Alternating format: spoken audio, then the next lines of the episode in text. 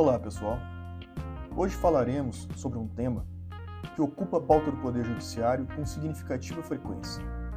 tanto da Justiça Estadual como da Federal, que tem sido objeto de crítica devido ao alto grau de descumprimento dos precedentes jurisprudenciais por parte das instâncias ordinárias. Estou me referindo ao tráfico de drogas privilegiado.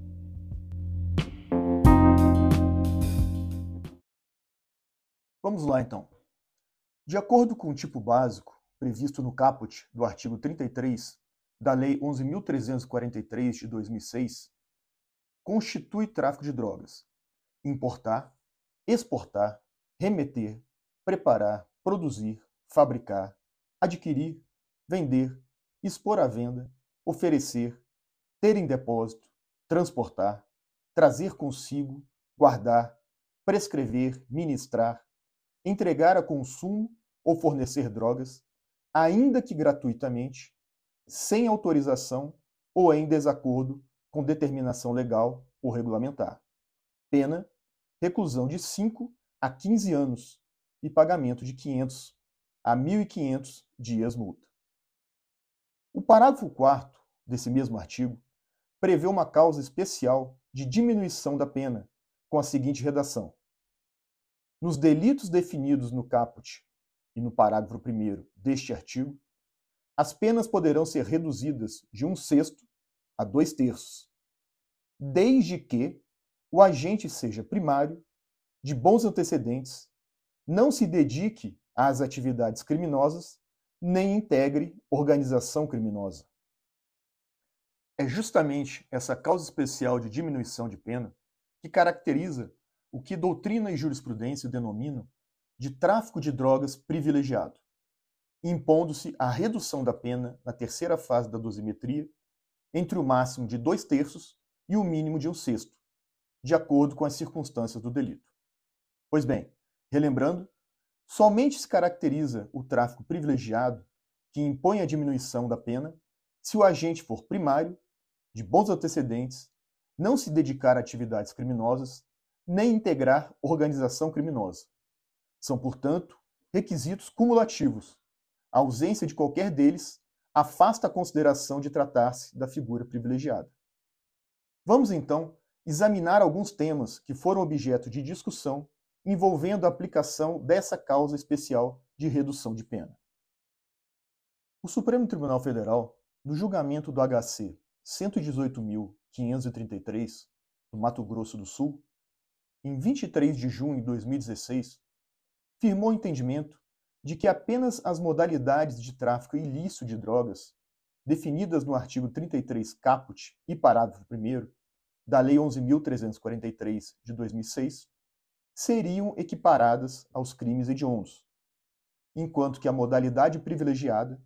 apresentaria contornos mais benignos, menos gravosos,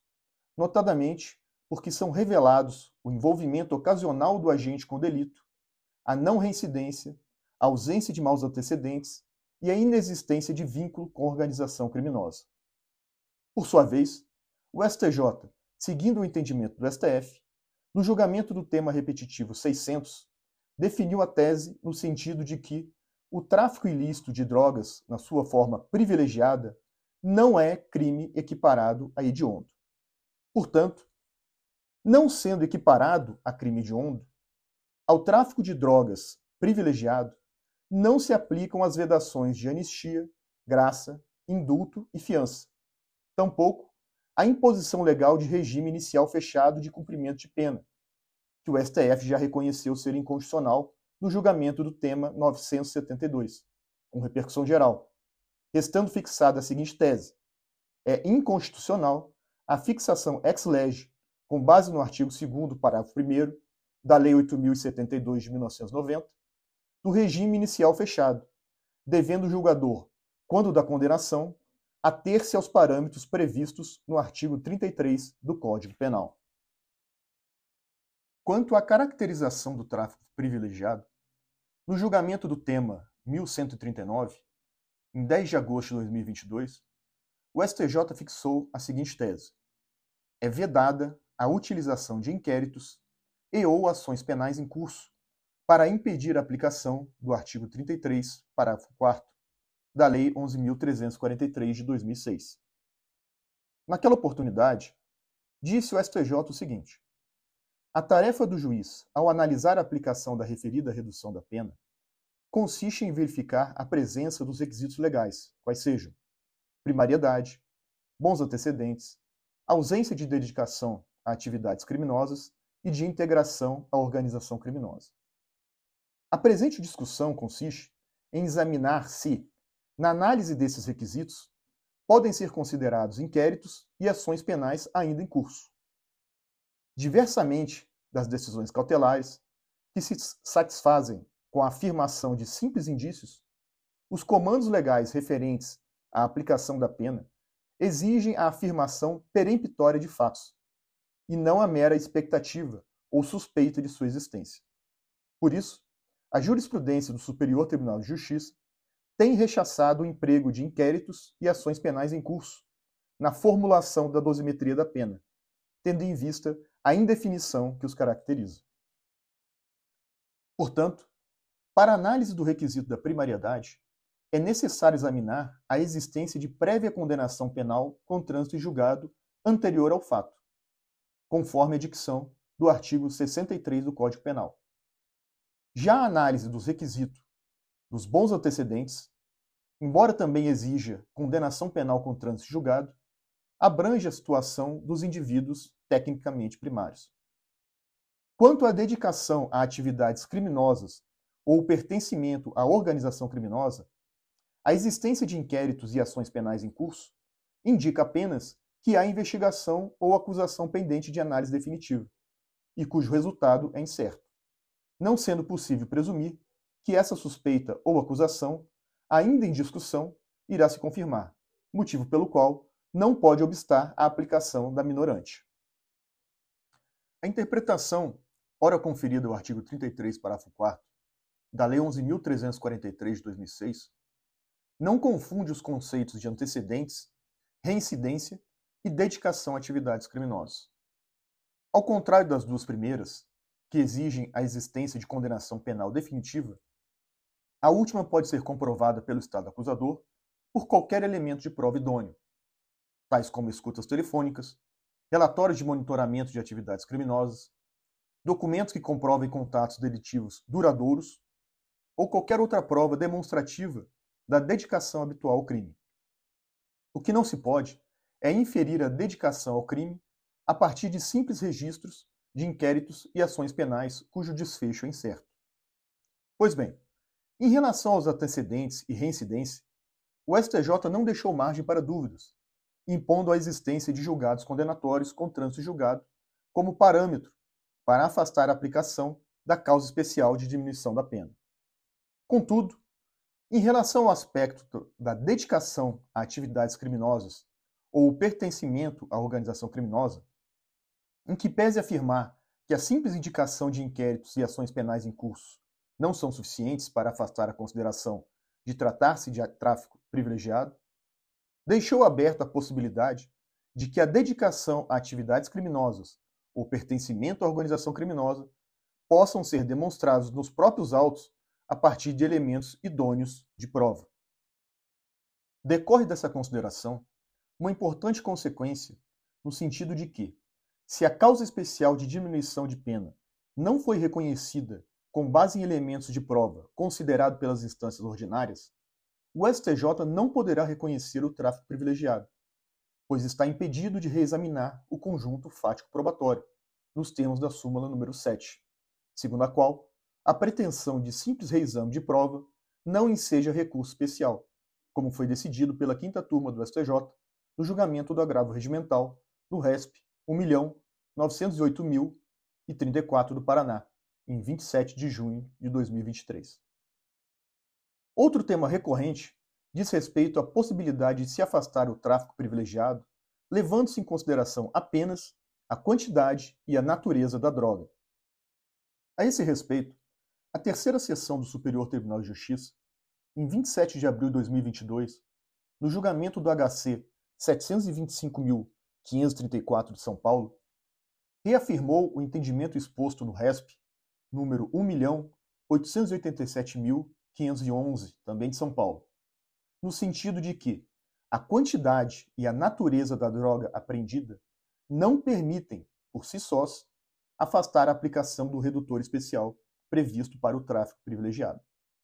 Contudo, embora a quantidade e a natureza da droga apreendida não possam ser utilizadas para afastar a aplicação da causa de diminuição do artigo 33, parágrafo 4 elas podem ser valoradas para a modulação do redutor especial, caso não tenham sido considerados na primeira fase do cálculo da pena. Em suma, se a quantidade e a natureza da droga não forem utilizadas na primeira fase da dosimetria para majorar a pena, por exemplo, devido à negativação do vetor circunstâncias do crime, previsto no artigo 59 do Código Penal, poderão ser utilizadas na terceira fase para dimensionar a quantidade da redução da pena. O que não pode é serem utilizadas para afastar o tráfico privilegiado. Outro tema bastante enfrentado pelo Poder Judiciário diz respeito à condição do indivíduo que apenas realiza o transporte da droga, chamado de mula. A questão é se a mula integra ou não a organização criminosa, o que poderia afastar a aplicação da causa especial de diminuição da pena. No julgamento do agravo regimental no HC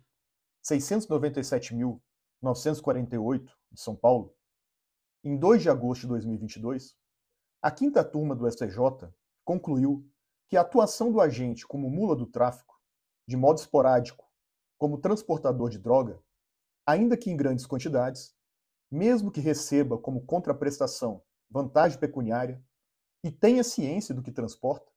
não afasta o redutor do artigo 33, parágrafo 4 da Lei 11.343 de 2006. Em outro julgado, contudo,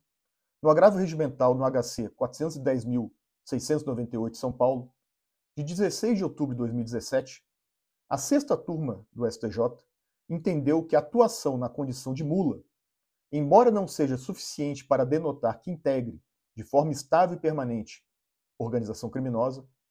configura circunstância concreta e elemento idôneo para valorar negativamente a conduta do agente na terceira fase da dosimetria, modulando-se a aplicação da causa especial de diminuição de pena pelo tráfico privilegiado. Por fim, é importante lembrar que o STJ, quando reconhece ser o caso de tráfico privilegiado, tem concedido ordem de habeas corpus de ofício para determinar a remessa dos autos à origem, a fim de que o Ministério Público seja intimado para oferecer proposta de acordo de não persecução penal, considerando que o patamar abstrato da pena para o tráfico privilegiado situa-se abaixo do limite de quatro anos da pena mínima, previsto no artigo 28-A do Código de Processo Penal. Nesse sentido, cito o julgamento do HC 822.947 do Goiás, de 27 de junho de 2023, da quinta turma.